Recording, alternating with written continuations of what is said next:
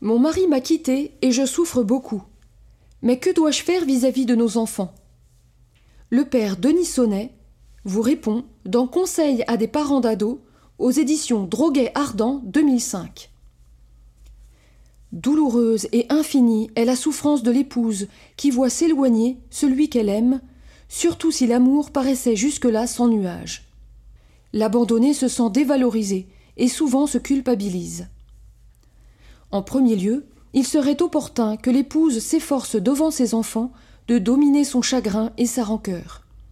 L'enfant, surtout le tout petit, fait sienne spontanément la souffrance maternelle. Il peut même penser qu'il en est la cause. Le chagrin de la mère peut se lire dans les yeux d'un enfant de quelques mois comme dans un miroir. Pourtant, il est impossible de cacher totalement sa peine.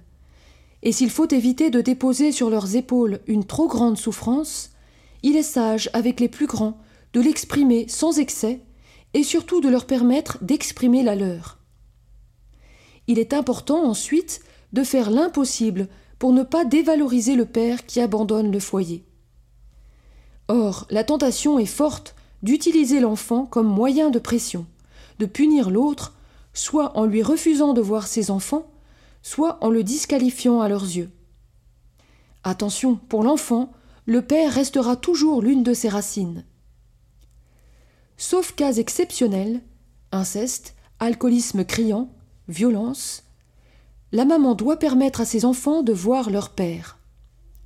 La parentalité est un minimum à conserver. La mère sera amenée à donner à ses enfants des explications, des éclairages sur les causes de la séparation.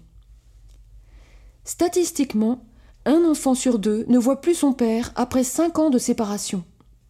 Pour faire face à cette situation particulière, la maman doit éviter de trop s'accrocher à ses enfants leur demandant de combler une tendresse disparue. Elle gardera des plages d'autonomie et essaiera surtout de trouver pour ses enfants un référent masculin, un grand-père, un cousin ou un éducateur. Le parrain de baptême pourrait avoir à assumer aussi cette dimension si importante de la vie de l'enfant. La maman saura enfin rappeler à ses enfants à bon escient que, quoi qu'il arrive, ils ont toujours un père dans les cieux qui ne saurait avoir un instant l'idée de les abandonner.